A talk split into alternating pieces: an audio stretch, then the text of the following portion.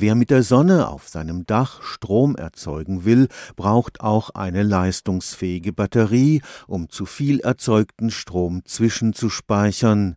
Aber der Markt für die gängigen Lithium-Ionen-Batterien ist alles andere als übersichtlich. 4000 Euro und mehr muss man durchschnittlich für so einen Heimspeicher anlegen.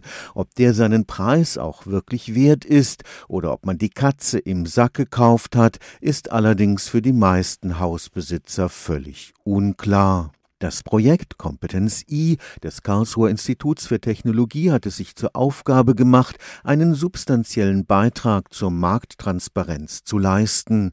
Bereits im vergangenen Jahr wurde ein Sicherheitsleitfaden für Lithium-Ionen-Heimspeicher erarbeitet. Der ist jetzt auch im Internet downloadbar, muss man nur einfach eingeben, Lithium-Ionen, äh, Sicherheitsleitfaden, Heimspeicher, dann findet man den. Und wenn man jetzt so ein Gerät kaufen möchte, dann muss man eigentlich nur seinen Lieferanten oder Hersteller befragen, ob dieser Sicherheitsleitfaden eingehalten wird, ja oder nein. Wenn ja, dann ist die Wahrscheinlichkeit, dass es sich hier um ein besseres Gerät handelt, sicherlich höher. Der Chemieingenieur Dr. Andreas Gutsch ist Experte für Batterietechnik.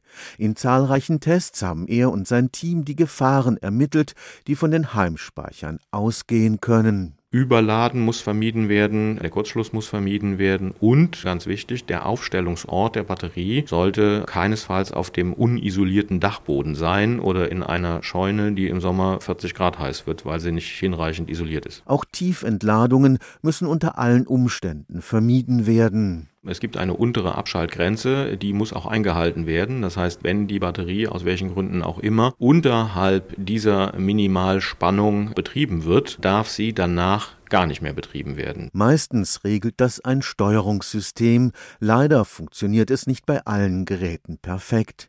Überhaupt sollte man nicht alles glauben, was auf dem Datenblatt steht. Da haben wir in der Tat überraschende Erkenntnisse gewonnen. Einige Hersteller behaupten, dass ihre Batterien 5000 Mal geladen und entladen werden könnten. Wir beobachten hier bei unseren Versuchen, dass das vielleicht nur 2000 Mal geht. Und das hat uns schon ein bisschen überrascht. Also man muss im Moment mal resümieren, dass man nicht jedem Datenblatt so ohne weiteres in Bezug auf die Lebensdauer der Batterie trauen kann. Stefan Fuchs, Karlsruher Institut für Technologie